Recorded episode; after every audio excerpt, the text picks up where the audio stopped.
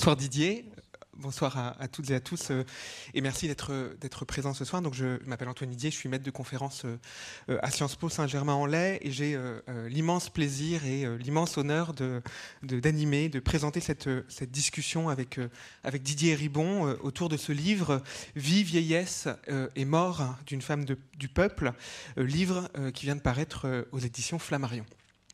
Tout de suite, je remercie euh, la Maison de la Poésie euh, de son accueil, son directeur euh, Olivier Chaudinson, Jean-François et Patrick au son et lumière, et, aussi mon, ami Arthur Vacher. cette femme du peuple, Didier, je vais te tutoyer Didier, si tu me permets, parce qu'on se tutoie dans la vie. cette femme du peuple, c'est ta, ta, mère, donc qui est morte il y a quelques années, et tu lui consacres ce livre un portrait d'elle, de ces dernières années, de sa vie, et puis aussi de ta vie à travers, euh, à travers la sienne. C'est à la fois un livre biographique et autobiographique, un très grand livre de sociologie, de théorie politique et de théorie sociale sur la vieillesse, le genre, les classes sociales, la sexualité, le racisme. Et aussi, si je puis me permettre, un grand livre euh, de littérature, parce que les œuvres littéraires y sont euh, très présentes et puis aussi par la forme même, la forme littéraire que tu as, que tu as choisi de, lui donner. Ce qui nous rappelle d'ailleurs, euh, entre parenthèses, que, euh, ce qui rappelle en tout cas à la sociologie académique que euh, les sciences sociales et la littérature ne sont pas forcément des adversaires. c'est un livre aussi, il faut le dire, extrêmement émouvant. En tout cas, moi, j'ai pleuré plusieurs fois en le lisant, parce que j'y retrouvais des, moments de la vie de ma grand-mère, de la vie de ma mère. Et plusieurs personnes m'ont dit avoir été frappées aussi par, par cela, en, te lisant ces deux dont tu semblais parler, de leurs parents et en cela, euh, euh, Vie, vieillesse et mort euh, d'une femme du peuple est une suite, évidemment, à Retour à Reims, ou un pendant à Retour à Reims que tu as, que tu as publié en, en 2019, en 2009, pardon, à la fois une auto-analyse qui est en même temps fondamentalement une analyse collective qui parle d'autres personnes et qui parle d'une structure. C'est aussi un livre de, réconciliation dans une certaine mesure, d'une nouvelle réconciliation euh, avec ta mère, une réconciliation euh, tardive, euh, dis-tu. Ce que tu écris, c'est à la fois contre elle et grâce à elle que je suis devenu ce que je suis. Alors peut-être pour commencer, peux-tu nous dire, Didier, comment est né ce livre, comment s'est formé ce projet? Bonjour à, tous et, merci à, toutes les personnes que tu as remerciées au début de, ton introduction. Euh, et merci à tous d'être là. Le, le, le, point de départ du livre, euh, ben en fait, il y a plusieurs points de départ. L'un des points de départ, et qui pour moi est le, point de départ euh, central, c'était le. J'avais fait une, conférence aux, aux États-Unis, à, l'université Columbia, qui, portait sur le, la question euh, des mouvements sociaux, sur les qu'est-ce que c'est qu'un mouvement social, qu'est-ce que c'est qu'un groupe, qu'est-ce que c'est qu'une mobilisation, euh, euh, qu'est-ce que c'est qu'un collectif qui se mobilise. Et j'analysais à ce moment-là des textes de, Violette Leduc euh, son livre qui s'appelle euh, autobiographie qui s'appelle La bâtarde, dans laquelle elle explique comment elle a souffert d'être une bâtarde, d'être insultée toute sa vie parce qu'elle était une bâtarde, que sa folie c'était d'avoir été une bâtarde, ostracisée, stigmatisée comme bâtarde. Dans son livre, elle dit Pourquoi est-ce que euh, je me sens seule, je suis isolée Pourquoi est-ce que les bâtards ne s'entraident-ils pas entre eux? Pourquoi est-ce qu'il n'y a pas des, des, boulangeries pour bâtards? Ce qui fait que quand j'entrerai dans une boulangerie, pour demander un bâtard, je ne deviendrai pas toute rouge euh, de honte en prononçant ce mot. Pourquoi est-ce qu'il n'y a pas d'agence matrimoniale pour bâtard Comme ça, euh, on, dépasserait la honte, euh, puisqu'on saurait que la personne qu'on rencontre est elle-même a vécu cette situation. Et je me suis dit, au fond, les questions qu'elle pose à travers... C'est un, livre superbe. Hein, les questions qu'elle pose à travers ces remarques comme ça, je, je, me disais, au fond, la question qu'elle pose, c'est pourquoi il n'y a pas un mouvement des bâtards?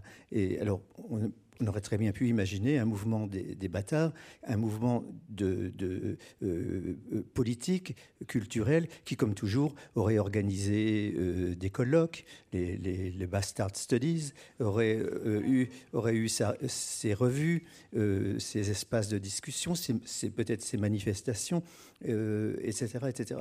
Et je me disais, au fond, elle pose la, même question que, Simone de Beauvoir, euh, qui d'ailleurs préface euh, cette autobiographie La Bâtarde. Elle pose la même question que, Simone de Beauvoir dans l'introduction du deuxième sexe en 49, où Beauvoir dit euh, les ouvriers disent nous, il y a un mouvement ouvrier. Les Noirs aux États-Unis disent nous, il y a un mouvement noir pour les droits civiques, etc. mais pourquoi les femmes ne disent-elles pas nous? Et, donc elle s'interroge pourquoi les femmes euh, restent-elles l'objet du, discours et du regard masculin et ne se constituent pas comme le sujet de leur propre discours et de leur propre regard? Et donc je me disais au fond, c'est la question de... Euh, alors après, évidemment, Beauvoir euh, consacre mille pages à essayer de voir comment les femmes, pourquoi les femmes ne disent pas nous et comment elles, pourraient être amenées à, dire nous. On sait que le mouvement des bâtards n'a pas eu lieu parce que cette catégorie, la bâtardise, a disparu, puisque, euh, comment dire, si quelqu'un me traite dans la rue de bâtard, il ne veut pas dire que euh, mon père n'était pas mon, vrai père, il veut dire, que, veut dire espèce de connard. donc la, catégorie de la bâtardise a, disparu grâce en, en grande partie d'ailleurs au mouvement féministe. Euh, euh, donc, et pour ce qui est de l'autre livre, celui de Beauvoir, euh, les femmes, quand elle dit les femmes, pourquoi les femmes ne disent-elles pas nous Aujourd'hui, les choses, comme tout le monde sait, ont, changé. Mais je me posais la question, il y a des possibilités de dire nous, de se constituer en groupe, en collectif, euh, mobilisé, euh, affirmant euh, des revendications, des particularités, etc. Et le, quand ma mère était dans la... J'en viens donc au, dernier livre, Vive vieillesse mort d'une femme du peuple. Quand ma mère était dans la maison de retraite, elle n'y est pas restée longtemps, puisqu'elle elle est morte euh, sept semaines après euh, euh, que mon frère et moi l'avions installée dans cet établissement, un de mes frères. Et elle me laissait des messages sur mon répondeur, où elle disait je, suis malheureuse ici, on me maltraite, je ne sais pas pourquoi on me maltraite comme ça, je n'ai pas, on m'interdit de prendre des douches. Alors le lendemain, elle me, me laissait ces messages pendant la nuit, je téléphonais à la, le lendemain au médecin de, l'établissement, une femme très, très, très bienveillante, très euh, à l'écoute et très compétente. Et elle m'avait répondu c'est pas qu'on interdit à votre mère de prendre des douches, c'est que pour la lever, j'ai besoin de deux aides-soignants, deux hommes, pour l'emmener à la salle de bain, pour qu'elle puisse prendre une douche. Or, je n'ai pas assez de personnel, d'effectifs, et donc ça n'est possible qu'une fois par semaine.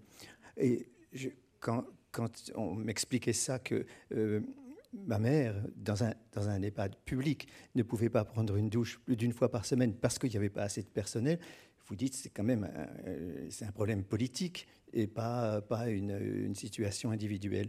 Et les messages de ma mère, comme laissait ma mère, étaient politiques puisqu'elle protestait contre une situation qui lui était faite, condition qui lui était faite. Elle protestait, mais elle n'avait qu'un, sa protestation n'avait qu'un destinataire, qu'un auditeur, moi, ou peut-être quatre, parce qu'elle devait laisser les mêmes messages à mes, à mes trois frères. Et je me suis dit, qu'est-ce que c'est qu'une protestation éminemment politique qui reste dans l'espace privé, la sphère privée, qui, ne peut pas accéder à la sphère publique. C'est une protestation individuelle euh, et pas euh, publique et aussi pas collective. Parce que j'imaginais que des milliers de femmes parce que c'est majoritairement des femmes euh, dans ces situations-là, des milliers de femmes laissaient les mêmes messages que ceux que ma mère me, laissait à leurs enfants, protestants, mais c'était des messages individuels. Chaque personne disait On me maltraite ici. Et je me suis posé la question voilà un collectif des personnes maltraitées qui se considèrent comme maltraités dans les maisons de retraite, qui n'accèdent pas à la parole publique parce qu'il ne peut pas dire nous. Évidemment, les, personnes dans la, maison de retraite n'allaient pas sortir en cortège pour manifester dans, la ville, n'allaient pas faire une pétition, n'allaient pas, pas aller à la télévision, etc. Euh, et donc, il y, avait ici un, enjeu. Le, point de départ, c'est, euh, euh, au, fond, qui peut parler, qui a le droit à la parole et qui peut dire nous, qui peut se mobiliser. Et euh, donc, euh, entre cette conférence que j'avais prononcée, elle, se trouve dans un, recueil que j'ai publié qui s'appelle, un recueil d'essais qui s'appelle Principe d'une pensée critique. Il y, a, plusieurs essais dont, plusieurs euh, sont, consacrés à la question de l'auto-analyse et des mouvements sociaux, etc. Et donc, c'est la croisée de ces deux, cette préoccupation sur qu'est-ce, qui peut dire nous euh, qu'est-ce qu'un mouvement social, qu'est-ce qu'un groupe, etc. Et puis le, fait que quand ma mère me laissait des messages, je me disais, mais elle ne peut pas accéder euh, à la constitution d'un collectif et d'un nous.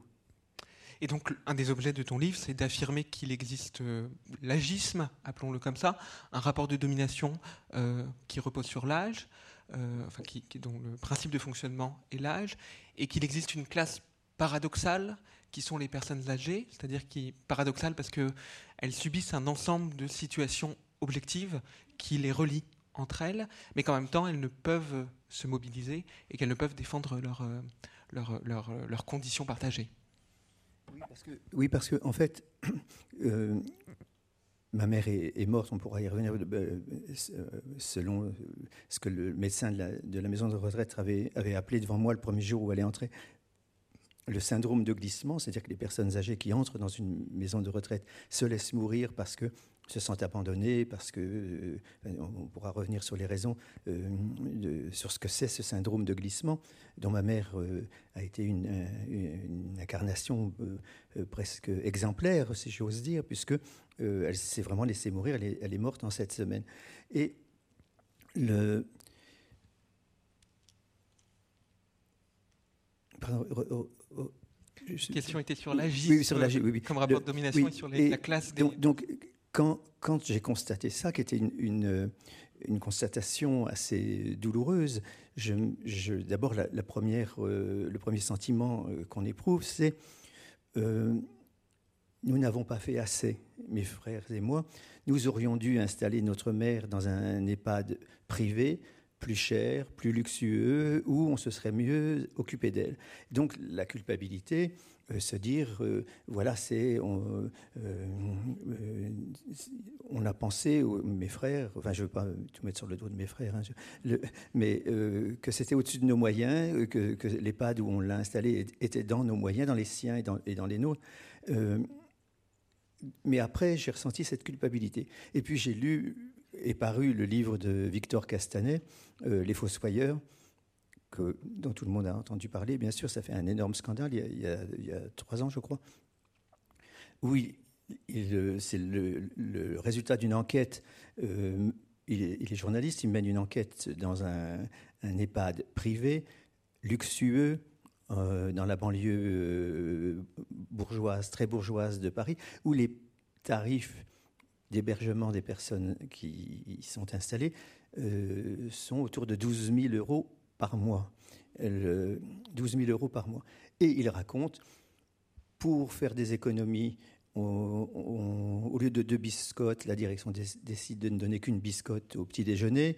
Au lieu de changer les couches deux fois par jour, euh, parce qu'il faut, parler de ces questions-là, c'est de ça qu'il est question. Au lieu de changer les couches deux fois par jour, on les change une seule fois par jour, parce que ça fait une économie de couches. Et donc, les, économies surtout. Et ce que décrit Victor Castanet, ce livre est, tout simplement saisissant. Euh, vous voyez, c'est une, violence qu'exerce un système, euh, là, en, l'occurrence économique, donc aussi politique, où la loi du profit la plus immorale, euh, la plus obscène, s'applique, fonctionne, même quand il s'agit de euh, euh, s'occuper des, personnes âgées en situation de dépendance. Et évidemment, comme elles sont en situation de dépendance, elles, ne peuvent pas protester, et, euh, si elles protestent, il semble qu'il y ait des, représailles. Et donc, je me suis dit, le problème n'est pas ma mère, ancienne ouvrière, ancienne femme de ménage, ancienne ouvrière, comment dire, qui est, qui est maltraitée parce que c'est une ancienne ouvrière, parce que les femmes de la, bourgeoisie et même de la, très très bonne bourgeoisie dans l'EHPAD que décrit Victor Castanet sont victimes de, enfin, vivent la même situation. Elles se sentent, elles, se sentent donc, elles sont maltraitées. Et je me suis dit, ici, il y a une, catégorie les personnes âgées, euh, qui est euh, euh, qui ne dépend pas de l'appartenance de classe ou de, l'ancienne appartenance de classe. Une femme très bourgeoise a envie de prendre une douche tous les jours, mais ne peut pas, a envie d'avoir deux ou trois biscottes le matin, mais ne, les a pas. Et c'est la même chose pour ma mère qui... et je me suis surtout aperçu de dire que le service public, aussi dégradé qu'il puisse être, et Dieu sait euh, qu'il l'est, euh, restait malgré tout préférable au système privé, au secteur privé, euh, où, le, comme j'ai dit, la, loi du profit atteint un degré d'obscénité qu'il est difficile d'imaginer. Or, précisément, on ne l'imagine pas. On ne connaît pas ce qui se passe dans les maisons de retraite. On ne le sait pas. moi, je, je, je, je le dis d'ailleurs dans le livre, je dois m'appuyer sur des livres qui parlent de ça, parce que je suis allé à la maison de retraite, mais on ne voit pas ce qui se passe. On ne voit pas ce qui se passe au petit déjeuner, on ne voit pas ce qui se passe la nuit. Et il y a un autre livre sur les EHPAD, euh, qui est un livre aussi assez, superbe que tout le monde devrait lire, qui est de euh, Anne-Sophie Pelletier. Ça s'appelle EHPAD, une, honte française. C'est un livre superbe. Elle, était aide-soignante euh, dans un EHPAD. Elle raconte, alors justement, elle raconte au jour le jour ce que c'est que travailler dans un EHPAD. Et on voit bien que le personnel est aussi maltraité euh, parce qu'en sous-effectif, il doit courir d'une chambre à l'autre, ayant cinq minutes pour s'occuper d'une personne pour la toilette, etc.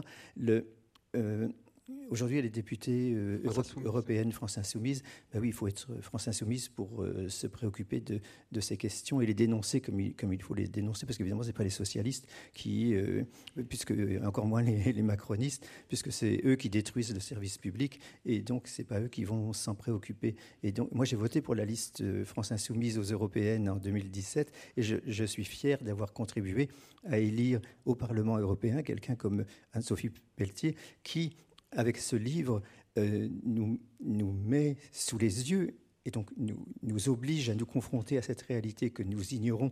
Et que si nous l'ignorons, c'est aussi en grande partie parce que nous préférons l'ignorer, euh, nous met sous les yeux ce que nous ne voyons pas et ce que nous préférons ne pas voir, qui est une réalité extrêmement violente, brutale et Ici, il y a un enjeu politique et de fait, ma mère et une femme bourgeoise dans l'EHPAD que décrit euh, euh, Victor Castanet appartiennent à une même catégorie, les personnes âgées.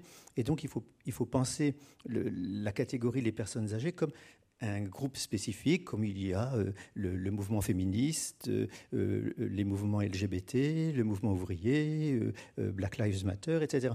Donc, il est nécessaire de, de, penser qu'il y a une catégorie euh, euh, qui, euh, spécifique qui doit être considérée comme une catégorie spécifique. enfin, l'autre le, livre de, de, Simone de Beauvoir, dont enfin, qui est une de mes, de mes références, de mes sources de, de réflexion, et euh, mon livre euh, qui vient de paraître, c'est un peu un dialogue avec le livre, un dialogue critique avec le livre de Simone de Beauvoir qui s'appelle euh, La vieillesse, qui est un, livre, un livre enfin, magistral qu'elle a publié en 70.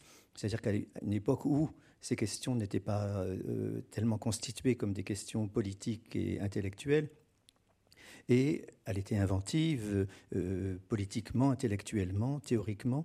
Et euh, ce livre de, 700-800 pages euh, constituait cette question de la vieillesse comme un enjeu politique et intellectuel sur, lequel nous, euh, devions nous pencher. Et alors, elle a une très très belle phrase dans ce livre où elle parle donc des, qu'est-ce que c'est qu'être une personne âgée? Enfin, les vieillards, un livre sur les vieillards, c'est l'expression, l'expression qu'elle emploie, qu'on n'emploierait plus aujourd'hui, mais bon, c'est ça, c'est le mot qu'elle utilise. Et elle dit Je veux faire entendre la voix de ces parias. Et en lisant ça, je me suis dit c'est étrange parce qu'elle ne pose pas la même question que dans le deuxième sexe. Dans le deuxième sexe, elle se posait la question pourquoi les femmes ne disent-elles pas nous? Comment pourraient-elles dire nous? Or là, elle ne dit pas les personnes âgées ne disent pas nous, comment pourraient-elles dire nous? Elle dit je vais faire entendre leur voix, ce qui est un projet tout à fait différent. Ce qui veut dire que d'entrée de jeu, elle entérinait l'idée, à, juste titre, hein, je ne suis pas en train de la critiquer, là, elle, entérinait, euh, elle constatait et entérinait l'idée que les personnes âgées ne peuvent pas parler, ne peuvent pas faire entendre leur voix, ne peuvent pas dire nous, et qu'elles ont donc besoin de quelqu'un qui porte leur parole, qui les écoute et porte leur voix dans l'espace public, ce qu'elle ce qu'elle fait magnifiquement mais elle ne s'interroge, enfin, d'ailleurs c'est problématique dans, euh, dans, la fin de son livre, elle ne s'interroge pas sur euh, le statut du porte-parole. Qu'est-ce que c'est Là encore, je la critique pas, euh, comment dire, faire le geste qu'elle a fait en 70 sur cette question était déjà tellement audacieux, novateur, elle ne pouvait pas poser toutes les questions à la fois. Mais moi, aujourd'hui, relisant ces livres, je me pose la question, qu'est-ce que c'est qu'être le porte-parole d'une catégorie qui ne peut pas parler? Euh, Parler pour des gens qui ne peuvent pas parler, mais donc, c'est-à-dire en leur faveur, mais parler aussi à leur place. Et qu'est-ce que c'est que parler à la place de gens qu'on constitue en voix collective, euh, mais qui ont besoin d'autres personnes, intellectuels, euh, écrivains, pour porter leur parole? Et qu'est-ce que c'est que porter la parole de gens qui ne parleraient pas du tout si on ne parlait pas à leur place. Et ça, c'est une question politique, c'est un peu le point de départ de, mon livre.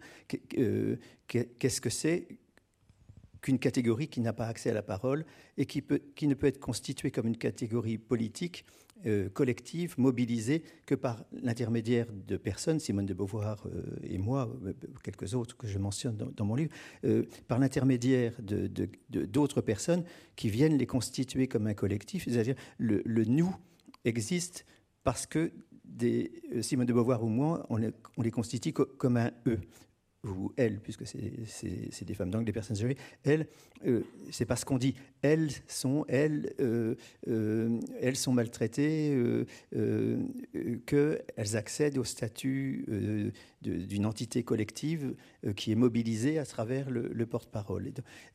Et, donc, et bon, je, n'ai pas poursuivi la réflexion dans, ce livre-là parce que j'en parlerai dans d'autres textes. Je me, pose aussi la question est-ce que ce n'est pas toujours le cas dans le mouvement ouvrier, euh, dans le mouvement des chômeurs euh, Est-ce qu'il n'y a pas toujours besoin de personnes qui parlent à la place de ceux qui, euh, plus vous êtes vulnérables, plus vous êtes démunis culturellement, économiquement, etc., plus il est difficile d'accéder à la parole publique et plus vous avez besoin, pour accéder à cette parole publique, d'avoir un porte-parole. Alors c'est le, parti politique, le syndicat, l'association, etc.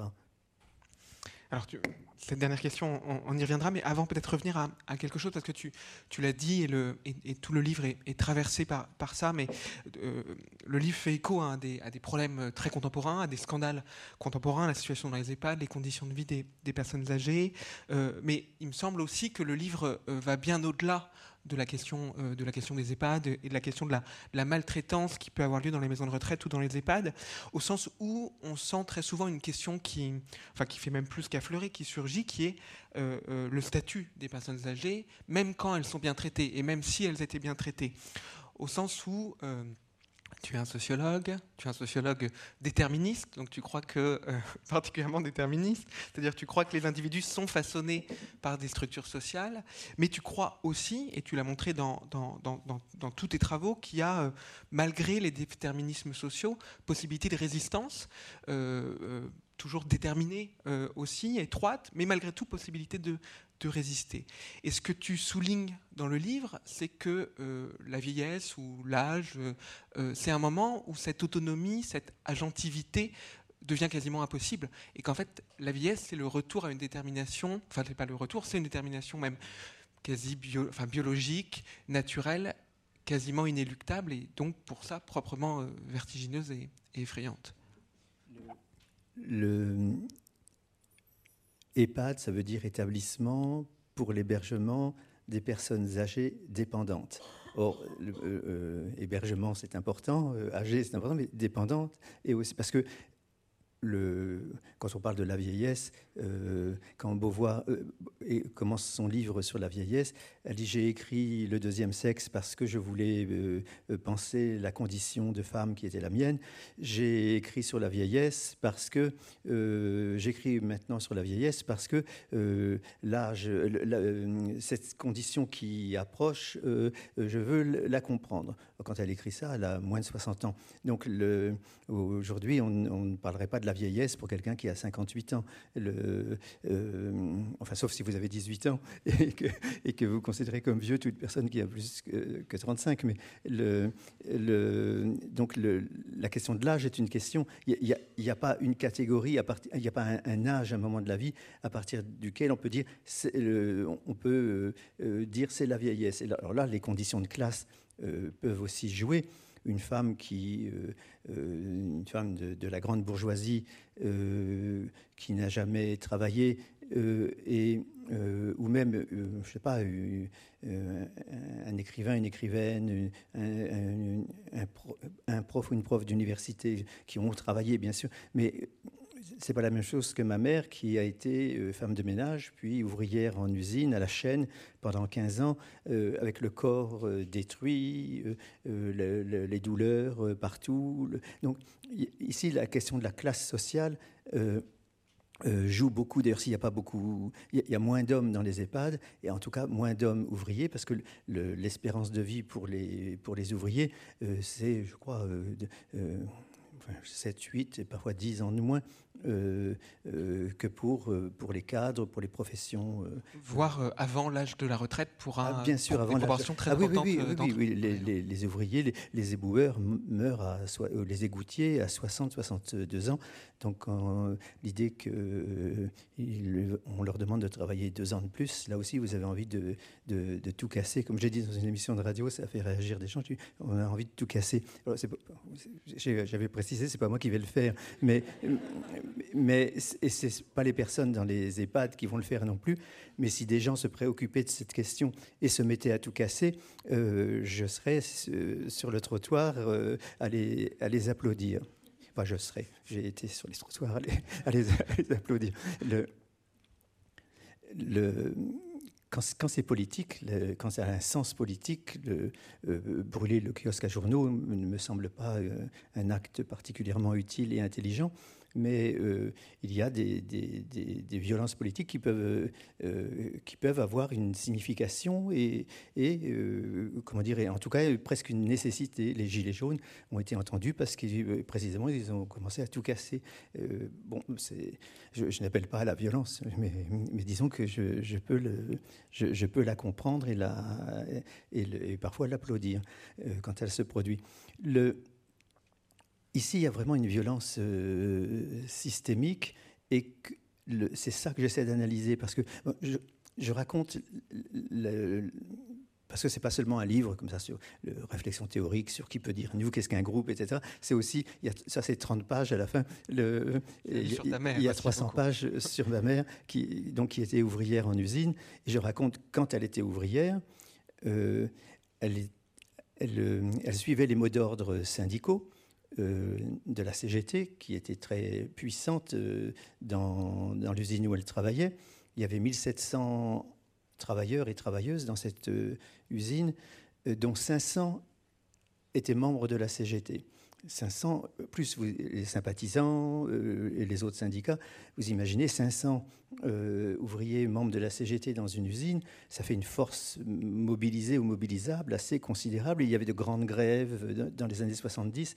Euh, au cours d'une de ces grèves, une milice patronale d'extrême droite avait tiré au fusil sur le piquet de grève. Un ouvrier avait été tué ça avait fait des grandes manifestations dans la ville. Euh, c'était un moment de, quand on dit qu'il y a des tensions question sociale aujourd'hui. L'histoire de ma mère est là pour, pour attester que c'est pas pas nouveau.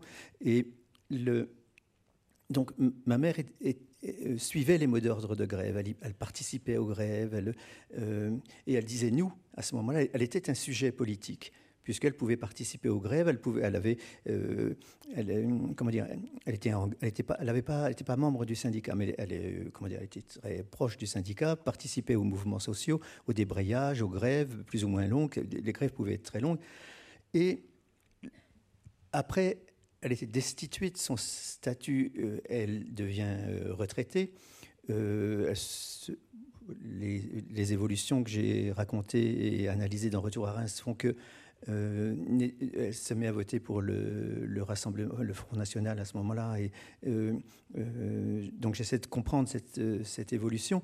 Mais ensuite, quand elle est à la maison de retraite, total... Alors, quand elle vote pour le Front National, elle est encore un sujet politique. Et elle dit encore nous, nous, elle ne dit plus nous, les ouvriers qui luttons contre le patronat pour défendre nos droits et nos salaires.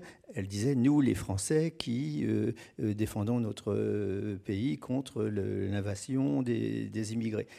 Ce n'est pas un nous que, qui me plaît particulièrement, bien sûr, vous pouvez l'imaginer, mais elle disait nous, elle s'inscrivait malgré tout dans un collectif. Elle votait pour le Front National, elle pouvait dire nous nous, les Français, nous, le peuple, qui euh, euh, et l'ambiguïté du, mot peuple euh, en français qui veut dire femme du peuple et, femme qui se réfère au peuple, au peuple, femme ouvrière et, et femme qui se, qui se réclame du, du, peuple français et qui doit défendre sa, spécificité, son identité française, nationale. en tout cas, ma mère était un sujet politique. Puis elle perd ce statut de sujet politique. Elle devient quelqu'un qui est une.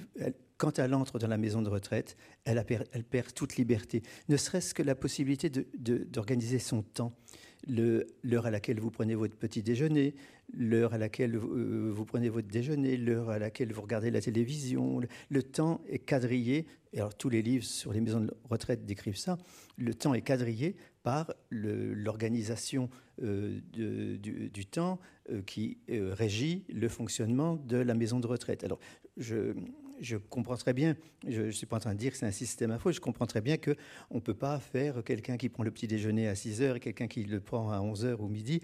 ça serait très difficile pour organiser la gestion de la maison de retraite. Mais de fait, pour les personnes qui y entrent, vous êtes destitué de votre, de, votre autonomie, de votre liberté. Vous, ne pouvez plus contrôler votre temps. Vous ne pouvez plus non plus contrôler ce que vous mangez, puisqu'on vous apporte le, repas. Euh, il, y a, il y a ici, dans, les gestes de, la vie quotidienne, il y a euh, vous êtes destitué de tout ce qui faisait euh, votre existence encore quelque temps auparavant. Et cette destitution-là, je pense, doit être quelque chose de pas je pense, je sais, parce que j'ai entendu les, messages de ma mère. Euh, alors ça, c'est le, les technologies modernes et et euh, leur truc maléfique. Si vous avez un message, des messages, vous les gardez, vous les gardez, puis euh, vous les réécoutez pour écrire. Le, le jour où vous voulez les transcrire, ils se sont effacés d'eux-mêmes parce que vous n'avez pas cliqué sur, sur conserver le, le, message, conserver le message, etc. Donc je les ai perdus. Mais ici, il y a quelque chose de très important. C'est dans ce que me disait ma mère, c'est ici je ne suis plus libre. C'était ça. Et donc perdre son autonomie physique, euh, qui est un, phénomène biologique, perdre ses capacités euh, cognitives, parce que, comme je le raconte, elle délirait, euh, elle délirait quand elle était. D'ailleurs, c'était une des raisons pour lesquelles elle devait entrer dans la maison de retraite. Physiquement, elle tombait il fallait euh, faire intervenir les pompiers pour, euh, parce que la porte était fermée, qui cassait la vitre pour, pour aller euh, la relever.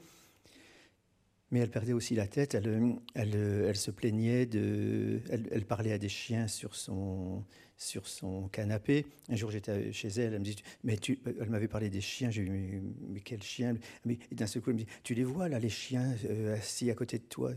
Je dis non, je, maman, il n'y a pas de elle me dit Tu crois que je suis folle Mais moi, je les vois, les chiens, je ne suis pas folle. Alors, bon, euh, vous dites, c'est pas très grave si elle voit des chiens, mais si ça s'aggrave et qu'elle elle fait des choses, je sais pas, elle peut foutre le feu à l'immeuble ou, enfin, je sais pas, se jeter par la fenêtre, c'est des choses un peu. dans un livre d'Annie Ernaux, c'est une femme qui est justement sur, la vie, la vieillesse et la mort de sa mère. Euh, à un moment, elle dit J'étais en train de corriger des copies, elle s'est mise à parler à des interlocuteurs qu'elle seule voyait. Je me suis dit C'est fini.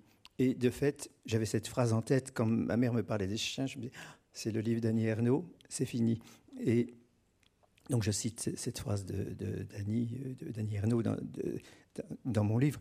Et c'est quelque chose qui revient dans, tous les textes. D'un seul coup, quelque chose bascule. Alors, c'est pas le même âge, c'est pas le même moment, euh, suivant les, conditions physiques, les conditions sociales, etc. Mais c'est le, déclin biologique et le déclin cognitif semblent euh, inéluctables. Et le problème qui est posé, c'est que les personnes qui vivent dans cette situation de déclin biologique et de déclin cognitif sont poussées dans, euh, mise dans la maison de retraite, c'est-à-dire poussée à l'extérieur, loin des regards, loin des préoccupations, comme si, euh, quand Beauvoir dit Je veux faire entendre la voix de ces parias, le mot paria n'est pas, n'est pas trop fort. Bourdieu parle dans, un, dans sa leçon inaugurale au Collège de France, il dit la mort sociale que vivent ces, pauvres personnes dans les, dans les hospices. Alors, c'est plus les hospices aujourd'hui, c'est, c'est des maisons de retraite qui, quand vous y allez, euh, sont euh, propres, modernes, euh, mais simplement ce, qui s'y passe, c'est que nous installons je, ne m'exclus pas de ça, hein, puisque le livre est sur ça. Nous installons nos parents âgés dans une maison de retraite parce qu'il n'y a pas d'autre solution. Mais ce faisant, nous les mettons avec d'autres personnes âgées comme, euh, comme ça, isolées entre elles, euh, comme, euh, comme reléguées, invisibles. Alors on, on, va les voir de temps en temps, pour autant d'ailleurs qu'elles survivent longtemps, ce qui pour ma mère n'a pas été le, cas. Parlons justement un peu de, de ta mère, puisque tout l'objet du livre aussi est de lui, lui redonner une existence au moins symbolique, euh, de décrire à la fois, euh, de la faire vivre euh, dans ce qu'elle a subi, mais aussi dans la manière dont elle a pu résister à un certain nombre de choses, et de la faire vivre dans ce qu'elle avait de plus aimable, mais aussi de, plus détestable parfois. Donc à la fois comme une, donc une femme d'un milieu ouvrier qui n'a pas fait d'études et qui l'a toujours amèrement regretté et souligné. Aussi une femme mariée à un homme qu'elle n'aimait pas et avec qui la vie a été extrêmement difficile. Euh, une femme qui a toujours travaillé aussi dans des conditions de vie euh, extrêmement dures, euh, et puis une femme qui est devenue foncièrement raciste, enfin qui a, toujours été raciste, et dont le, racisme, c'est, tu dis plus en vieillissant, des, formes de, pulsions obsessionnelles de racisme. Mais il y a aussi des, choses très belles, moi je trouve, dans, ce portrait, c'est à la fois la forme de rétivité que, tu décris chez elle, son refus de se soumettre, euh, alors parfois en, dirigeant mal aussi sa colère contre les mauvaises structures ou contre les mauvais responsables. Sa langue aussi, il y a des très belles pages sur la langue de ta mère, le parler champenois, je sais pas, le, pébroc, pour dire le, parapluie qui m'a rappelé mon, enfance, même si je suis pas champenois. Et puis aussi ce moment de, cette passion euh, euh, alors qu'elle est, elle est déjà âgée, et elle tombe follement amoureuse d'un homme un peu plus jeune qu'elle, ce qui provoque d'ailleurs euh, euh, des réactions scandalisées chez certains de, chez certains de ses fils, hein, chez certains de ses fils, et aussi comment, le, au fond, cet amour, cette relation amoureuse est un moment de, de, renaissance, une nouvelle vie pour elle. Il y a beaucoup d'éléments dans ta question. Je vais en sélectionner deux. J'en sélectionner trois. D'abord, la langue. C'est vrai que pendant 30 ans, j'ai pas, j'ai quasiment pas vu ma mère, je lui ai très peu parlé au téléphone. Euh, comme ce que je raconte dans Retour à Reims, c'est quand je n'ai repris des, relations, euh, recommencé des relations avec elle que après, au moment de la mort de mon père, quand il était dans une clinique euh, pour malades d'Alzheimer, et, et, sa mort, son, décès. À ce moment-là, j'ai revu ma mère, et il y a deux choses qui, enfin, je raconte ça, enfin, je consacre des chapitres à ça. Il y a deux choses qui, que, je peux, parce qu'évidemment, il faudrait, pour raconter tout le livre, il faudrait qu'on ait 5-6 heures, mais, euh, et nous ne les avons pas. Euh, mais euh, il y a d'abord la question du langage. Le, quand, je, quand je retournais à Reims voir ma mère, je devais adapter le niveau de langage qui était le mien pour qu'elle ne. Ce, qu'elle me disait quand je négligeais de le faire, oh tu parles comme un livre, toi, ou oh oui monsieur le professeur, des, phrases comme ça, pour me, signifier euh, pourquoi tu parles comme ça.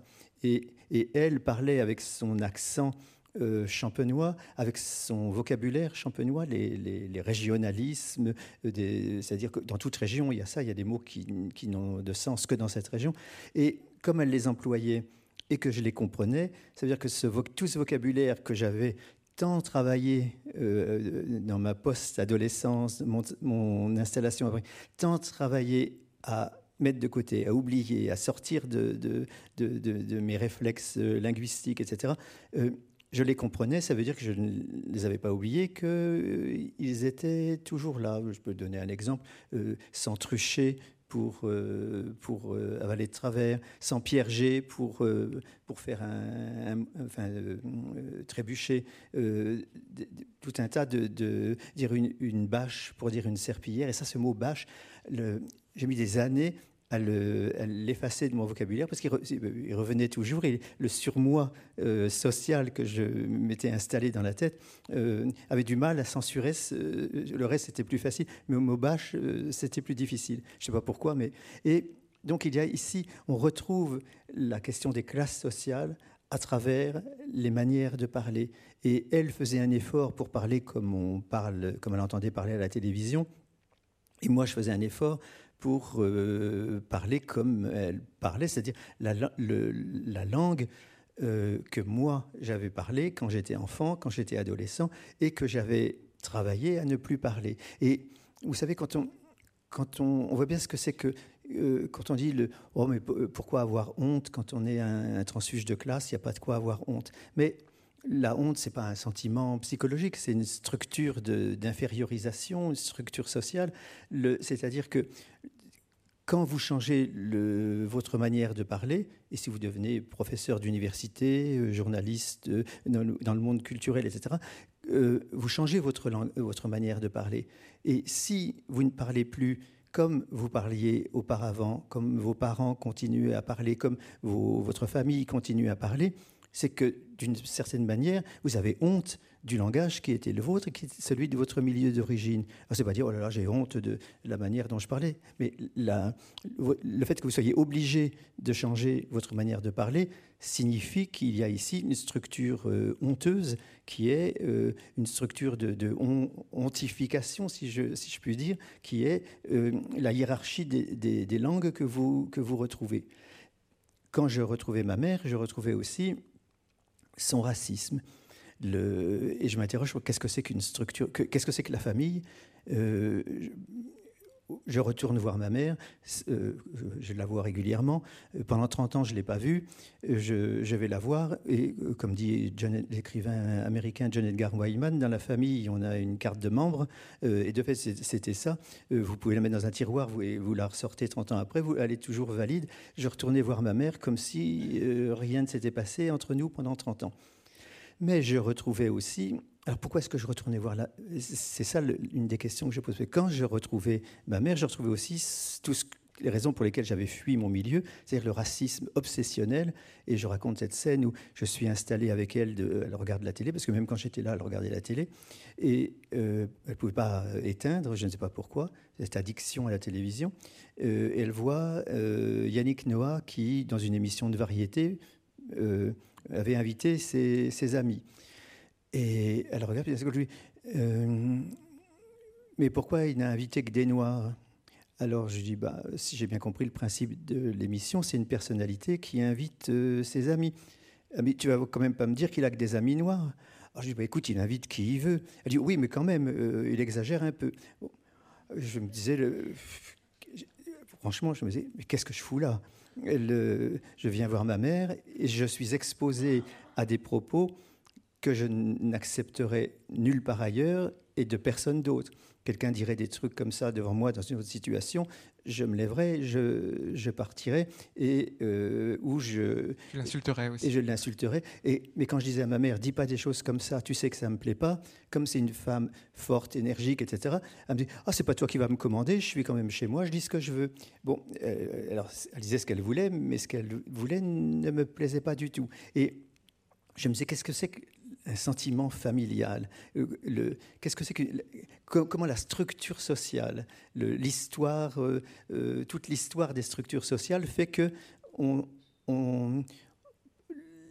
nous, ça nous inscrit dans la tête sous forme de sentiments des obligations morales vis-à-vis de, ses parents, et notamment les parents vieillissants, ma mère vieillissante alors que je ne pouvais pas supporter, euh, au bout d'une demi-heure avec elle, je, voulais, j'avais envie de partir. Donc, je m'interroge sur la structure. Qu'est-ce que c'est que la force de la structure familiale qui euh, vous contraint à cette obligation morale? Alors, Voir qui te rattrape, alors même que tu avais construit ta vie, ton existence euh, contre la famille, hors de la famille, en construisant de nouvelles sociabilités, une, famille élective, etc. Comment la famille même te, te rattrape? Et tu écris un moment, on reste un fils même quand, quand, quand on veut plus l'être. Oui, euh, euh, ma vie, c'était. Euh, j'avais quitté ma famille, je ne voulais plus. Je voulais plus être le fils de mes parents, le frère de mes frères, etc. Je, ne voulais plus être quelqu'un qui appartenait à une famille. Ma vie, c'était ma vie avec mes amis. Euh, mes amis, donc je, choisissais mes amis, euh, j'installais des relations avec eux, euh, les cercles amicaux. Geoffroy de la Gannerie a, publié un, livre important il y a trois mois qui s'appelle Trois sur l'amitié entre lui, Édouard Louis et moi les relations, en tout cas entre lui, Édouard Louis et moi, euh, et euh, ce qui, euh, lui, le, point de départ d'une réflexion sur élaborer une théorie de l'amitié comme mode de vie, comme projet d'existence en dehors des, à l'écart des normes familiales qui s'imposent à nous et se réimposent à nous en permanence par tout le discours social, toute la, toute la, toute la doxa sociale autour de nous. Donc cette réflexion euh, que, Geoffroy a, publiée il, y a trois mois, ça s'appelle Trois, une aspiration au dehors. C'est l'aspiration au dehors, c'est en dehors des normes, en dehors de, et en dehors de la famille. C'est pour ça qu'il n'aurait pas aimé, comme il est dans la salle, il, n'aimera pas la famille élective ou la famille choisie, parce qu'il ne veut pas qu'on utilise la métaphore familiale pour penser les relations qui précisément se donne pour objectif d'échapper à la structure familiale et à la nomination familiale. Euh, j'ai construit ma vie comme ça, avec mes amis. Je, euh, comme je dis, je, n'étais plus, je, ne voulais plus être un fils. Je ne voulais plus être le fils de mes parents, le fils de ma mère, etc. Ni le frère de mes frères. Et puis, quand ma mère est morte, quand mon père est mort, je suis retourné voir ma mère. et donc, d'une certaine manière, je redevenais un fils en ce que je n'avais plus voulu être. Et qu'est-ce que c'est que n'être plus un fils et le redevenir? Et par l'intermédiaire de ma mère, qui me saoulait avec les histoires de, de, de, mes frères et, leurs enfants. Je, savais tout sur, le, sur les enfants de mes frères que je n'avais jamais rencontrés, que je n'ai toujours d'ailleurs jamais rencontrés. Euh, donc je redevenais un frère, j'étais réinscrit dans la famille en revoyant euh, ma mère. Ma mère étant morte, de nouveau, je ne suis plus un fils. Et cette fois, définitivement. Il y a pas, je ne peux pas dire, tiens, peut-être plus tard, je redeviendrai un fils. Je ne, le suis plus. Et je, cette phrase m'est venue du, livre d'Albert Cohen qui s'appelle Le livre de ma mère, où il parle de. C'est un livre après la mort de sa mère, ou un livre très, très important, je trouve, qui a été pour moi très important. Et il a cette phrase que, je, que je, qualifie de coupante, euh, où il dit je, ma mère est, morte, je ne suis plus un fils. Et ça, cette phrase m'a sauté au visage.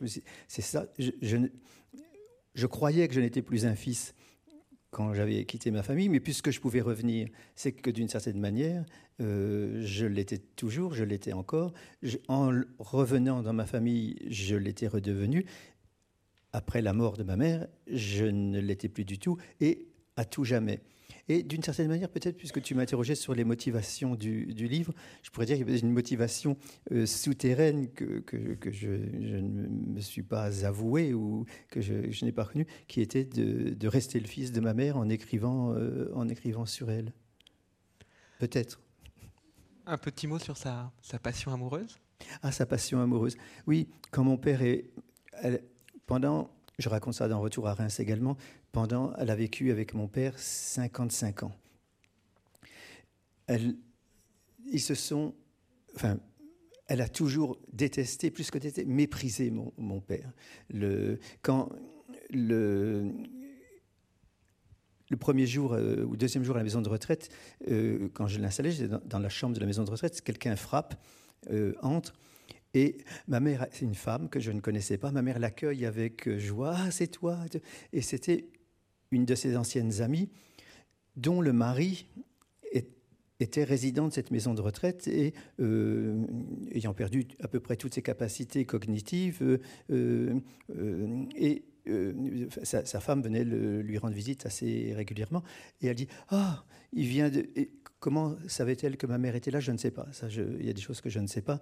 Mais sachant que ma mère était là, elle vient voir ma mère et elle lui dit Ah, tu sais, il vient de me dire, parlant de son mari, euh, je voudrais que tu me reprennes à la maison. Elle dit Ah, ça, j'en veux pas. Ah, j'en ai eu marre de lui. Euh, euh, j'ai assez souffert avec lui. Je veux plus de lui et qu'il reste là. Et ma mère commence à parler de son propre mari. Et pendant 30 minutes, j'étais là, elles avaient oublié que j'étais là, et c'était une litanie de griefs euh, très acrimonieux et agressifs à l'égard de leur mari, mon père mort depuis plusieurs années, et le mari de cette femme euh, euh, qui, qui était dans un couloir un peu plus loin. Et quand elle est partie, j'ai dit à, à ma mère, mais puisque vous détestiez à ce point vos maris Pourquoi vous n'avez pas divorcé? Pourquoi? Et ma mère, alors là, me fait toute une, toute une, un descriptif historique. Elle me dit mais euh, avant, c'était pas, autrefois, c'était pas comme aujourd'hui. C'était pas facile pour les femmes. On pouvait pas. Ça a changé, mais bien sûr, mais les situations restent euh, difficiles. Mais elle me dit pour les femmes, c'était c'était difficile. Euh, j'étais femme de, elle était femme de ménage chez des particuliers. J'avais j'avais ton, frère aîné et toi, euh, comment j'aurais fait pour, euh, euh, pour payer un loyer, vous nourrir, etc. Et surtout, puis il serait venu faire le cirque devant chez moi tous les soirs. Et je sais que mon père pouvait être violent, je me suis dit, euh, bon, là aussi, c'est pas des situations. Alors, je sais pas si mon père aurait tué ma mère, ou euh, je, on peut pas. Euh, les gens qui tuent leur ex-compagne, on ne peut pas le savoir à l'avance. mais aujourd'hui, il y a comment dire, une réflexion. C'est pas des situations individuelles, c'est une sorte de, structure sociale où les hommes sont violents avec leurs compagnes, surtout quand le, enfin peuvent l'être, sont violents quand leur ou leur femme les quitte, et encore plus si elles s'installent avec un autre homme. Alors, ça, a un nom aujourd'hui, ça s'appelle le féminicide, qui est un concept euh, euh, important parce que ça montre que ce n'est pas des, des, situations individuelles, que c'est une situation, euh, euh, c'est un effet de la domination, euh, ce que Bourdieu appelait la domination masculine, qui est la violence exercée par les hommes. et après, j'ai dit à ma mère, mais pourquoi Mais plus tard, tu aurais pu partir? Elle a dit, oh, ben, en gros, elle s'était habituée à ça. J'ai vu récemment dans mon quartier des petites affichettes euh, collées par des, collectifs féministes qui est, euh, sur, lesquelles il y a un nom de femme, un âge, 71 ans, 72 ans, il y avait plusieurs comme ça, euh, tué par son mari, euh, tué par son ex-mari, tué par son ex-conjoint. Et je me suis dit, il n'y a pas d'âge pour le féminicide. À 71 ans, 72 ans, des femmes sont tuées euh, quand elles quittent leur, euh, leur mari ou leur conjoint. Et donc, j'essaie d'avoir une réflexion là-dessus qu'est-ce que c'est que pour une femme d'être obligée de vivre 55 ans avec un homme qu'elle déteste parce qu'elle a peur de, de, sa violence, même quand euh, l'âge arrivant, on pourrait penser que les, les choses euh, pourraient, euh, il pourrait en aller autrement. Et quand mon père est mort, ma mère a rencontré un homme dont elle est tombée follement amoureuse, obsessionnellement amoureuse. Elle m'en parlait en, permanence. Un jour, je l'avais invitée à, Paris euh, à passer 3-4 jours, euh, parce que je, me retrouvais le rôle du bon fils qui invite sa mère. Voilà, je l'emmenais à la Tour Eiffel, euh, à la galerie de, l'évolution, au Jardin des Plantes et tout ça. je l'ai même emmené prendre un thé, il pleuvait, un thé à la Grande Mosquée. Et je n'avais pas pensé des choses qui sont banales pour moi, pour nous. Euh, je n'avais pas pensé que le lieu lui déplairait très profondément et qu'elle euh, elle manifesterait par des regards et des, mimiques que c'était pas là qu'elle avait envie d'être. Bon, elle est tombée amoureuse. Quand je l'ai invitée, elle m'a posé la question. Elle me dit Toi qui es philosophe, est-ce que je peux te poser une question? Je lui dis Oui, bien sûr, vas-y. Toi qui es philosophe, tu dois savoir ça. Euh, est-ce qu'on peut, est-ce que tu crois qu'on peut être amoureuse à mon âge? Alors je dis bah oui, on peut être amoureux à n'importe quel âge. Euh, pourquoi tu me poses cette question? Euh, Oh comme ça. Je dis, dis, non, pas comme ça. Si tu poses la question, c'est que tu es amoureuse. Je hmm, oui. Alors je lui dis de qui? Alors elle s'est mise à me raconter qui était cet homme, était un voisin. Bon. Et puis elle me dit surtout n'en parle pas à tes frères parce euh, ne seraient pas d'accord. Elle me dit Qu'est-ce que tu en penses dis bah, Tu n'as pas à me poser la question, fais ce que tu veux. C'est ta vie. Euh, si tu es heureuse. Elle me dit Oui, je suis heureuse, j'ai jamais été heureuse avec ton père, je suis heureuse avec lui. Donc, bah, alors, pourquoi tu me poses la question? Fais, euh, Vis ta vie. Et elle me dit N'en parle pas à tes frères parce qu'ils ne seraient pas d'accord. Je dis bah, D'accord ou pas, tu t'en fous. Bon, de fait, elle a quand même parlé à mes frères, parce qu'elle ne pouvait pas s'empêcher d'en parler, et qui, de fait, n'était pas d'accord, m'envoyait des messages, elle, a perdu la tête, euh, euh, qu'est-ce qui se passe, qui est ce monsieur, euh, on, ne sait pas qui c'est, on ne sait pas si... Etc. je me retrouvais projeté dans la, nouvelle de Brecht, La vieille dame indigne, où c'est exactement cette situation. Et comme je dis, elle m'avait posé la question d'abord, parce que je vais d'abord demander au fils gay qui va dire on fait ce que tu veux, vis ta vie. Moi, on m'a tellement dit que ma sexualité, ma vie, mon mode de vie était ce qu'il fallait pas faire que quand ma mère m'a dit est-ce que tu alors fais ce que tu veux, l'essentiel c'est que tu sois Le, comment dire, les interdictions et les, jugements sur, euh, sur la vie des autres, euh, j'avais donné, enfin, j'en avais été victime, et je, ne pouvais que lui donner ma bénédiction. Mais je me trouvais téléporté dans la, nouvelle de, de Brecht, La vieille dame indigne, où une femme euh, euh, déjà âgée, son mari meurt, et puis après la mort de son mari, se met à fréquenter une taverne, euh, fréquenter un, autre homme, etc. Et ses enfants disent il faut l'emmener chez le médecin, elle devient folle, etc. Et sauf l'un des fils qui dit mais non, elle est heureuse, laissez-la vivre. Alors j'étais ce personnage de la, de nouvelle de, de Brecht, quelques pages. mais donc le ma mère était très, très, très amoureuse. Mais quand son déclin cognitif s'est accéléré, bah, son amoureux euh, m'a envoyé un message en, me disant euh, euh, je, ne peux plus gérer cette situation, c'est trop compliqué. Elle me fait des crises, des scènes dès que j'arrive en retard, un jour où je ne peux pas venir, alors que je m'occupe de mon fils malade et tout ça. Donc il, a arrêté cette relation juste avant que j'installe ma mère dans euh, la maison de retraite. Et ça, euh, ça a été un bouleversement dans la vie de ma mère.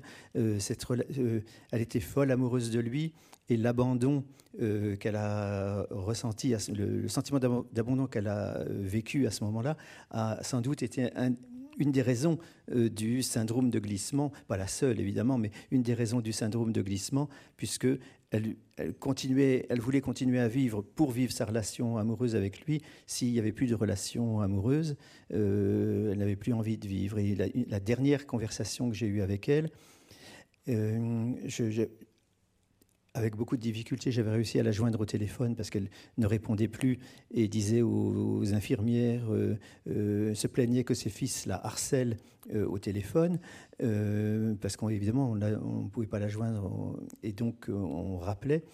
Et j'ai réussi à la joindre. Elle me dit, je ne sais pas si je t'ai dit. je dis non quoi. J'attends un enfant. Ah, je lui dis, je ne crois pas que ça soit possible. Ah oui, c'est ce qu'on m'a dit. Mais de toute façon, je ne vais pas le garder. Et, et j'ai dit, ah bon, pourquoi Elle me dit, ah parce que j'étais à la, fête, foraine en Belgique hier, et André, donc son amoureux, était là avec sa femme, et je lui ai dit, tu m'avais pas dit que tu étais marié, euh, alors euh, maintenant je veux plus te voir, fous le camp, euh, je veux plus te voir. Alors qu'elle a toujours su que son amoureux était marié, qu'il habitait avec sa femme dans le village à côté. et donc le la, comment dire, sa folie obsessionnelle, euh, ce dont elle rêvait, c'était d'une la rupture. Euh, elle avait eu, euh, elle, attendait un enfant de lui, elle voulait pas le garder, et donc de toute façon, j'en veux pas du bébé et tout ça. Alors quand vous avez cette conversation avec votre mère et vous vous dites bon, demain je vais prendre le, train pour aller à Reims euh, pour la voir euh, parce que euh, quelque chose ne va pas. Alors j'appelais le médecin qui me disait non, non, ça va, elle a des moments de, délire comme ça. Bon, gérer, enfin, en disant ça, j'ai bien conscience, gérer la, relation avec une personne très âgée décline n'est pas une chose euh, facile. Mais en disant ça, j'ai bien conscience que c'est encore moins facile pour la, personne âgée qui, décline et qui, qui, qui, perd pied, qui sombre. Qui, c'est, il y a des passages de mon livre. Un, de mes amis, quand il a lu, m'a dit, m'envoie un mail. Oh, c'est dur ton livre, c'est dur ton livre, c'est dur ton livre. J'ai qu'est-ce que tu veux dire c'est, mal écrit? Il me dit non, non, c'est très bien écrit, mais le sujet est quand même euh, difficile. Ah, j'ai oui, ça s'appelle vieillesse et mort, une femme du peuple. Il n'y a, pas de surprise. Alors, il a, c'est dur à lire, mais ce que je peux ajouter, c'est que ça a été dur à écrire. Hein toute une partie de ton travail, Didier, a porté euh, à la suite euh, des, de textes et des travaux de Michel Foucault sur, euh, la culture gay, la euh, le travail sur soi pour inventer des nouveaux modes de vie, de nouvelles subjectivités, de nouvelles relations à soi et aux autres. Et c'est évidemment aussi ce que montre justement le, très beau livre de Geoffroy dont tu parlais, 3. Il y a une question qui affleure dans ton livre, c'est comment ça se passera pour moi euh, au moment où tu, accompagnes euh, avec tes frères, avec un de tes frères, euh, ta mère à la maison de retraite. C'est évidemment la question que j'imagine que, se posent toutes les personnes qui accompagnent et qui voient leur, leurs parents. Mais moi aussi, je l'entends de la position qui est tienne, à la fois de gay, mais aussi de personnes qui a travaillé sur la manière dont l'homosexualité invite à inventer de nouvelles relations sociales au sens le, plus large possible. Et du coup, est-ce qu'il est possible de penser pour la vieillesse, euh, à partir de cette culture gay, de ces cultures LGBT, d'autres prises en charge de la vieillesse, d'autres modes de vie, y compris qui incluent euh, euh, ces moments-là? Tu sais, il y a eu beaucoup de, de, de, travaux, de réflexions sur cette question. C'est quand on est sorti du placard, euh, euh, qu'on est euh, ouvertement gay, qu'on a construit un mode de vie qui, ça ne veut pas dire que je fréquente que des gays, bien sûr, mais un mode de vie qui est un mode de vie gay, c'est-à-dire en dehors des structures familiales, avec les amis, les amis des amis, etc. Le, se dit, mais donc j'ai, j'ai pas de famille, j'ai pas d'enfants, euh, je veux pas de famille, je, je, voulais pas de famille, je voulais pas le, quand je serai dans la situation de, ma mère, euh, qu'est-ce qui va se passer? D'autant qu'il est bien, il y a eu beaucoup de réflexions sur ça. il est bien connu que si vous êtes gay ou lesbienne, dans une maison de retraite, il vaut mieux euh, le, le, cacher. C'est donc tourner au silence, à la, comment dire, rentrer dans le placard. Quand vous entrez dans la maison de retraite, vous devez entrer dans le placard parce que vous ne pouvez, vous ne pouvez pas euh, vivre euh, avec des gens qui euh, condamneraient votre, votre sexualité, qui d'ailleurs n'est plus une sexualité, mais une sexualité que vous avez eue longtemps auparavant et qui, vous, qui, même quand il n'y a plus de sexualité, vous, le, stigmate continue de l'identité l'identité sexuelle elle, elle n'est pas liée seulement à la sexualité, c'est aussi une identité qui existe en dehors et après la sexualité. Donc, c'est des questions assez vertigineuses. Quand, on installe un parent dans la maison de retraite, on est accablé, la tristesse, euh, tout, ce qui m'étreignait quand je reprenais l'autobus, euh, parce que la maison de retraite était à 30 km de Reims, ma mère n'ayant pas voulu venir à, Paris comme je le lui proposais. Et de toute façon, euh, j'avais, je m'étais renseigné à Paris, il y avait les disponibilités, c'était dans, dans, les termes de plusieurs mois, plusieurs années, et des prix prohibitifs. J'étais, en reprenant l'autobus pour aller à Reims, pour reprendre le train euh, pour Paris, j'étais un peu, euh, un peu accablé d'avoir installé ma mère dans cette maison de retraite, mais j'étais aussi effrayé euh, euh, parce que je me disais, un jour, ça sera. On peut pas s'empêcher de penser à ça. Un jour, ça sera moi. Et comment ça se passera? Alors, euh, le, qui m'y emmènera? Pour ma mère, c'était un de mes frères et moi. Qui, qui m'y emmènera Qui viendra me rendre visite qui, comment, Et comment je, comment je vivrai tout ça Et alors, une des choses importantes, c'est que, quelle que soit la situation, euh, parce que inventer de nouveaux modes de vie et tout ça, j'ai réfléchi là-dessus, j'ai pratiqué cette idée d'inventer des nouveaux modes de vie, des, nouvelles possibilités relationnelles euh, comme mode de vie. Mais tout le monde dans sa vie, hein, euh, si, si euh, vous êtes valide, vous pouvez dire euh, demain j'irai au marché, demain j'irai au cinéma, cet, été, cet, été, j'irai j'irai en vacances en Italie. Le, mais si vous n'êtes plus valide, le, il n'y a plus de temporalité. Et comme vous pouvez plus bouger de votre chambre, il n'y a plus de spatialité non plus.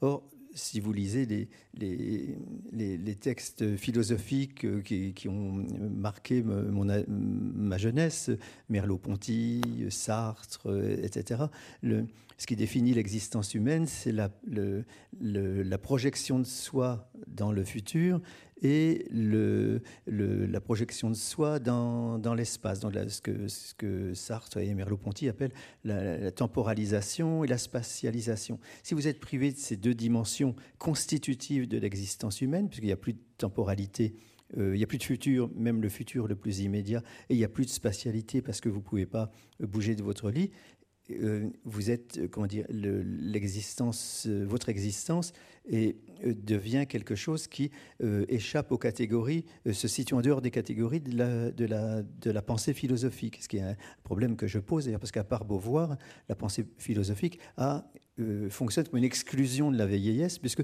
toutes les définitions qu'elle donne exclut les personnes âgées, notamment les personnes âgées euh, dépendantes. ce qui est d'ailleurs un problème que je pose sur la philosophie politique à la fin. Pourquoi est-ce qu'on ne parle pas des personnes âgées? C'est parce que la philosophie politique, la pensée politique ne, leur fait aucune place. Si vous prenez tous les concepts de la philosophie politique, euh, le, contrat social, le, dissensus et le, consensus, le, la désobéissance civile, la résistance, la manifestation, euh, je sais pas, euh, Nuit debout, Occupy Wall Street, etc. Nuit debout, le, mot le dit assez bien. pour aller à Nuit debout, il faut être debout. Occupy Wall Street, il faut être sur la politique des places, etc il faut être sur la place. Or, si vous êtes dans votre maison de retraite, euh, dans la chambre dont vous ne pouvez pas sortir, ça veut dire que ce sont des concepts ce pas simplement des oublis ou, des concepts qu'on pourrait retravailler, ce sont des concepts qui, principiellement, euh, euh, sont construits sur l'exclusion de la vieillesse, et notamment de la, vieillesse dépendante. Et par conséquent, c'est un gros problème de, de, voir que toute la pensée politique se construit sur euh, la relégation, l'invisibilisation, le réduire au silence des personnes qui. Alors, ce n'est pas, pas, pas la volonté de réduire les personnes âgées au silence, bien sûr, mais de fait, les concepts fonctionnent comme une, une invisibilisation des personnes âgées, une exclusion des personnes âgées de toutes les problématiques, toute la conceptualité quelles que soient les obédiences euh, philosophiques, les différentes tendances de la philosophie politique, elles ont pour point commun de se constituer principalement, fondamentalement, sur l'exclusion des personnes âgées qui n'ont plus de mobilité et, plus de mobilité ou dont les capacités, euh, autre problème, dont les capacités cognitives euh, sont euh, réduites. Et là, on retrouve la question de qui peut parler, qui peut dire nous, et, est-ce que, la, salle à manger d'une maison de retraite peut être un lieu d'élaboration collective d'une, résistance? Bien non. Euh, Mais ce qui est intéressant depuis, en tout cas, la question, LGBT, c'est qu'on voit apparaître un questionnement au sein des mouvements LGBT, d'inventer justement des nouvelles structures euh, et d'essayer de trouver euh, des modalités de prise en charge collective de la vieillesse et notamment de, des personnes dépendantes à l'intérieur même de ces communautés pour préserver ces modes de vie. Oui, ça, je crois que c'est des réflexions qui, qui, qui, ça, ces questionnements et, et les, des réalisations pratiques pour répondre à ces questionnements on, se sont produits, je crois, beaucoup euh, au Québec. Au Canada, ils sont toujours euh, en avance sur, euh, sur ces questions importantes et qui, qui, sont oubliées ailleurs. Et maisons de retraite, créer des maisons de retraite pour personnes âgées qui dont la vie avait été une vie gay ou une vie lesbienne. et donc, ce sont des questions importantes, mais ça pose aussi la question de l'urbanisme, de l'architecture, des, politiques publiques. Euh, euh, c'est vrai, les vélorues, c'est bien, euh, mais les pistes cyclables, c'est bien, mais les, maisons de retraite accessibles et dans lesquelles on pourrait, pourrait vivre. Mais il y a eu aussi des, des, maisons de, de retraite pour femmes, euh, euh, pour des femmes qui avaient été des, femmes militantes féministes qui voulaient être entre elles.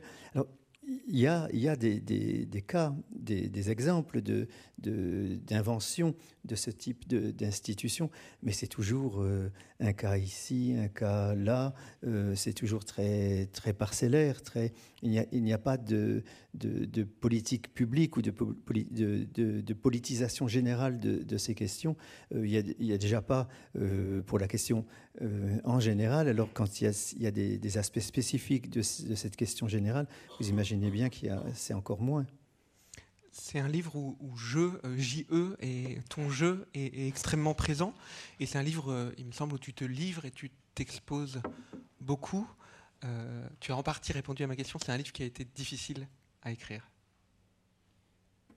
euh, oui, dans Retour à Reims, je disais déjà je, je m'exposais beaucoup et ça avait été assez difficile à écrire aussi.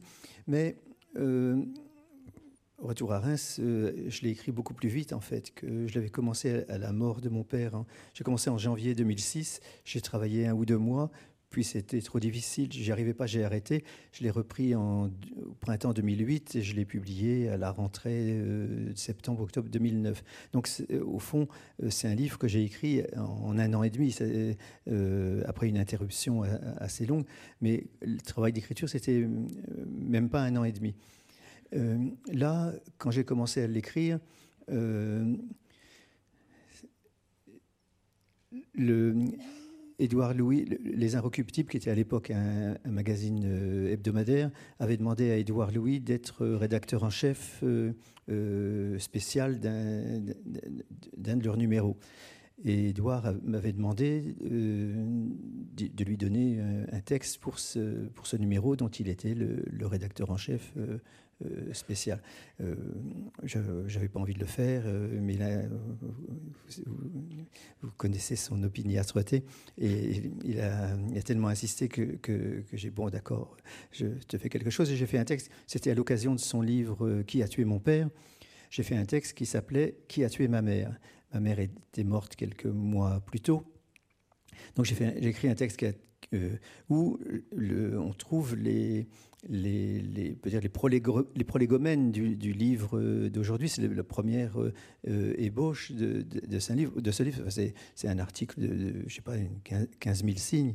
Euh, donc ça n'a rien à voir dans la, dans la, taille. Mais je pose déjà tous ces, tous ces problèmes. Je cite Beauvoir, qui peut dire nous, qui peut parler. Et je comparais avec le, le père d'Édouard, qui peut à peine marcher, qui a le dos cassé. Et je comparais les situations de destitution physique économiques, culturelles, qui font qu'il y a des gens qui n'ont pas accès à la parole et qu'il faut quelqu'un comme Édouard ou quelqu'un comme Beauvoir, euh, parce qu'à l'époque, euh, pour, euh, pour, pour parler de ces situations. Et voilà, j'ai fait ce, texte-là. Puis ça a été le, le, point de départ d'une germination sur l'idée d'un livre. J'ai commencé à écrire ce livre. Le, mais ça a été.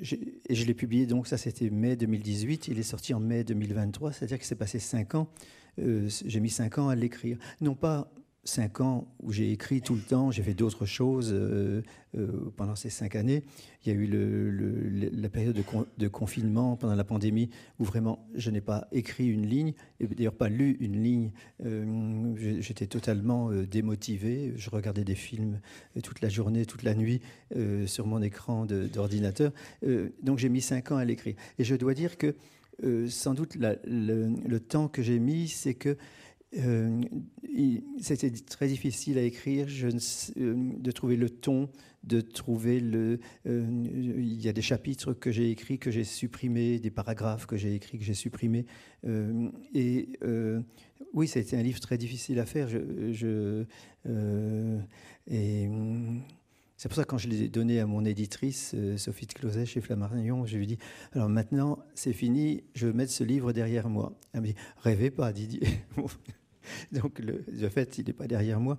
Mais ça a été très difficile à écrire, mais aussi parce que le projet a beaucoup changé. Je me suis mis à lire dans les périodes où je, lisais euh, beaucoup de choses sur, le, sur la vieillesse et qui sont principalement des textes, des réflexions que j'ai trouvées dans la littérature. Parce que, comme je viens de le dire, la philosophie ne, parle guère de, la vieillesse. Euh, bon, j'ai relu le livre de Beauvoir, ça m'a pris du temps parce que c'est assez considérable comme, comme, livre à tous les sens du terme. Euh, mais je me suis mis à lire des romans où euh, il était question, euh, il y a toujours dans un roman une personne euh, âgée, que ce soit une autobiographie ou un roman, on croise toujours dans, ces, textes de, ces registres-là des, des, personnes âgées. Et j'ai trouvé dans la littérature des choses que je n'avais pas trouvées dans, dans, les livres de philosophie ou de théorie ou même de sociologie. Et le, la littérature m'a fait voir et m'a fait comprendre des choses que je n'avais pas vues et que je n'avais pas comprises euh, auparavant. Il y a plusieurs, euh, le, livre de Albert Cohen euh, sur la mort de sa mère, le, livre de, de, de enfin la, nouvelle, qui s'appelle l'abattoir de verre, la romancière israélienne Zerouya Shalef, le, ou le romancier israélien Yehoshua Kenaz. J'ai trouvé dans, la littérature, euh, ou le, romancier japonais euh, Yasushi Inoue, j'ai trouvé dans la littérature des éléments euh, à la fois de description très puissants, très, où comment dire, ces scènes sont tellement évocatrices que qu'on est marqué, on dit oui c'est ça, c'est exactement ça, mais aussi des éléments de réflexion. Il y a dans la moi, il y a dans la littérature de, de la théorie euh, il y a plus de théories dans la littérature, la grande littérature, que dans ce qui se fait aujourd'hui dans la, le, tout venant de, la sociologie euh, française, euh, qui, bannit toute, toute, théorie et toute réflexion, qui veut simplement des descriptions. Mais la littérature nous offre ces, réflexions, ces, théorisations, et dans les, livres que je viens d'évoquer, ou le, le, très beau livre d'Hélène Sixou, qui s'appelle Homère est morte, rien que le titre, déjà le, Homère est morte, c'est-à-dire la, la, mémorialiste, l'historienne de, la famille, celle qui lui racontait l'histoire de sa famille, a disparu. Et qu'est-ce qu'elle fait quand, quand euh, cette, euh, l'auteur, cette Iliade euh, euh, qui était sa mère, euh, cette Iliade interrompue, eh bien, elle, raconte l'histoire de sa mère pour, que, pour reprendre le fil de, de, de, de, de cette histoire homérique. Et donc, tous, ces livres m'ont aidé à comprendre des choses, m'ont fait voir des choses. Euh, euh, j'ai cité Annie Arnaud tout à l'heure. Euh, il faudrait ajouter évidemment son nom à la liste que je viens de donner. Donc il y a de la théorie dans la littérature et ça m'a pris beaucoup de temps bah, d'abord de découvrir tous ces livres, de les lire, parce que euh, parfois c'est des petits livres, mais parfois c'est des euh, Zéruya c'est un gros livre. ou quand j'ai relu le. J'avais lu, quand il y a très longtemps, j'ai relu Le pavillon des cancéreux de, de, de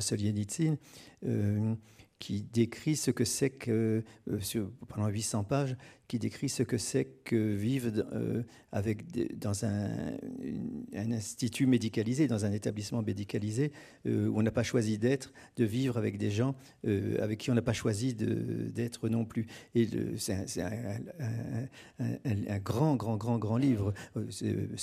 Nidine est un sale con, mais, mais c'est vraiment un très, très grand écrivain. Et ce livre est absolument magistral, euh, pas drôle, mais, mais vraiment magistral. Et vous, toutes ces descriptions des interactions dans, le, bâtiment de l'hôpital où, tout ce monde, euh, euh, et à, à, partir de chaque personne, raconte la vie de toutes ces personnes qui sont là dans ce bâtiment hospitalier.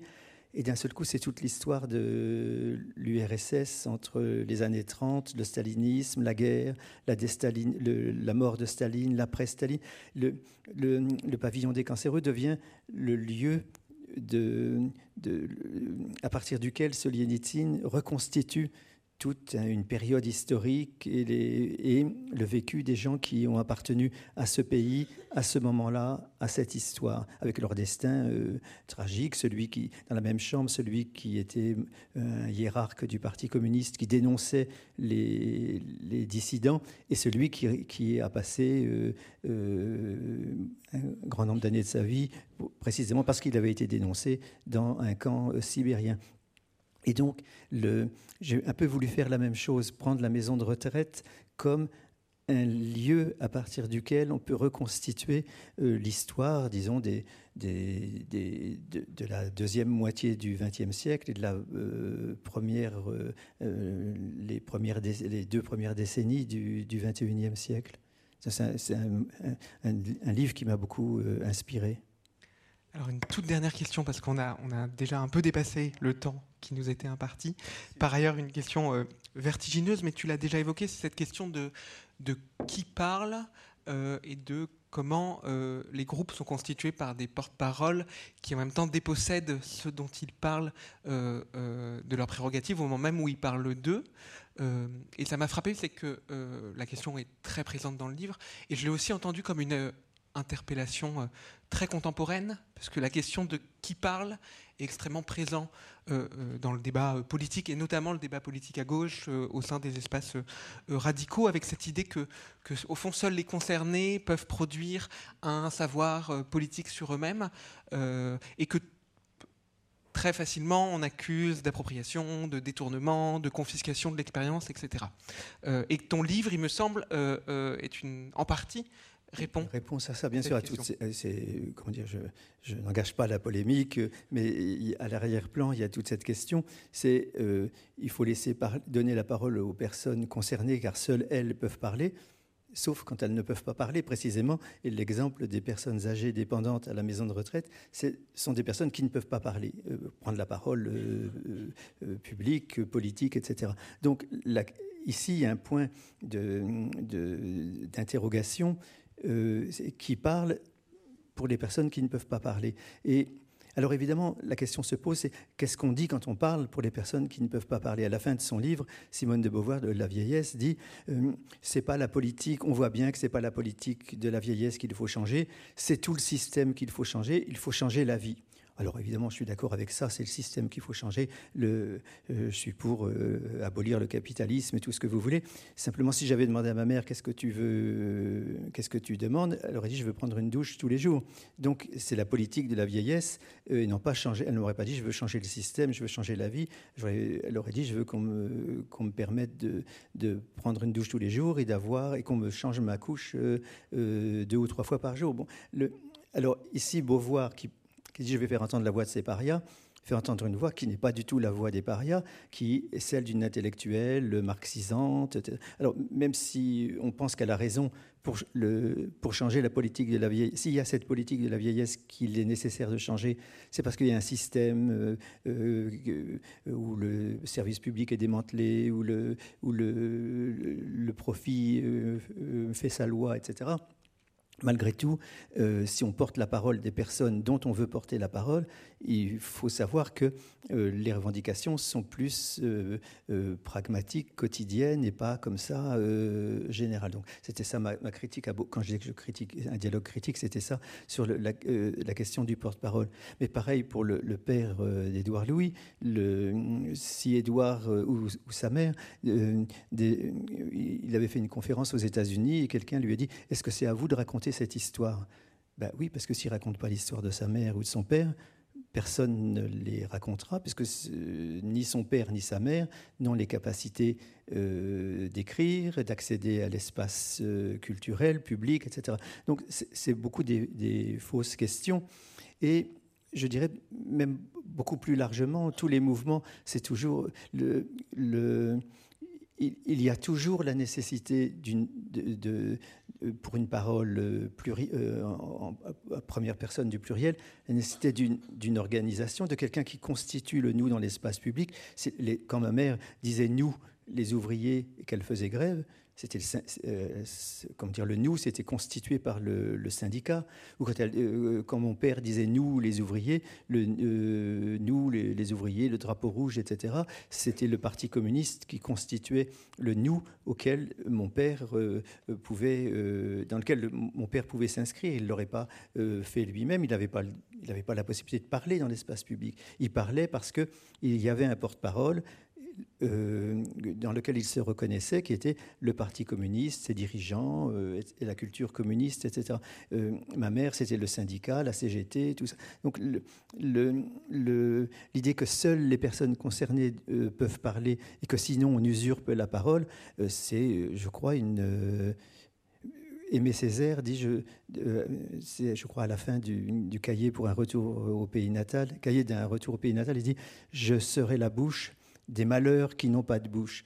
Et voilà, il y a des malheurs qui n'ont pas de bouche, et il y a des gens comme euh, Aimé Césaire, comme euh, Simone de Beauvoir, comme, euh, comme moi aujourd'hui, qui veulent, ou comme Édouard, que je viens de, Louis, que je viens de citer, il y a des gens qui sont la bouche, qui veulent être la bouche des malheurs qui n'ont pas de bouche, c'est-à-dire de parler pour les gens qui, qui ne peuvent pas parler. Mais la classe ouvrière, c'est pas les ouvriers qui parlaient, c'était le Parti communiste, les syndicats. C'est comment dire Sinon, ça n'existe pas.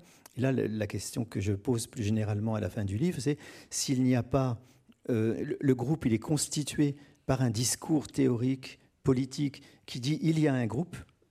Les ouvriers, les femmes, la question de Beauvoir, c'est comment constituer un, en groupe, en collectif, des gens qui, pour l'instant, ne le sont pas. Et par conséquent, pour les personnes âgées, c'est la même chose. Il faut qu'une intellectuelle ou un intellectuel vienne dire il y a un groupe des personnes âgées et ce groupe des personnes âgées a une parole collective qui doit être entendue, mais cette parole collective, elle n'est constituée, et l'idée même d'un groupe euh, euh, est, constituée par de, l'extérieur.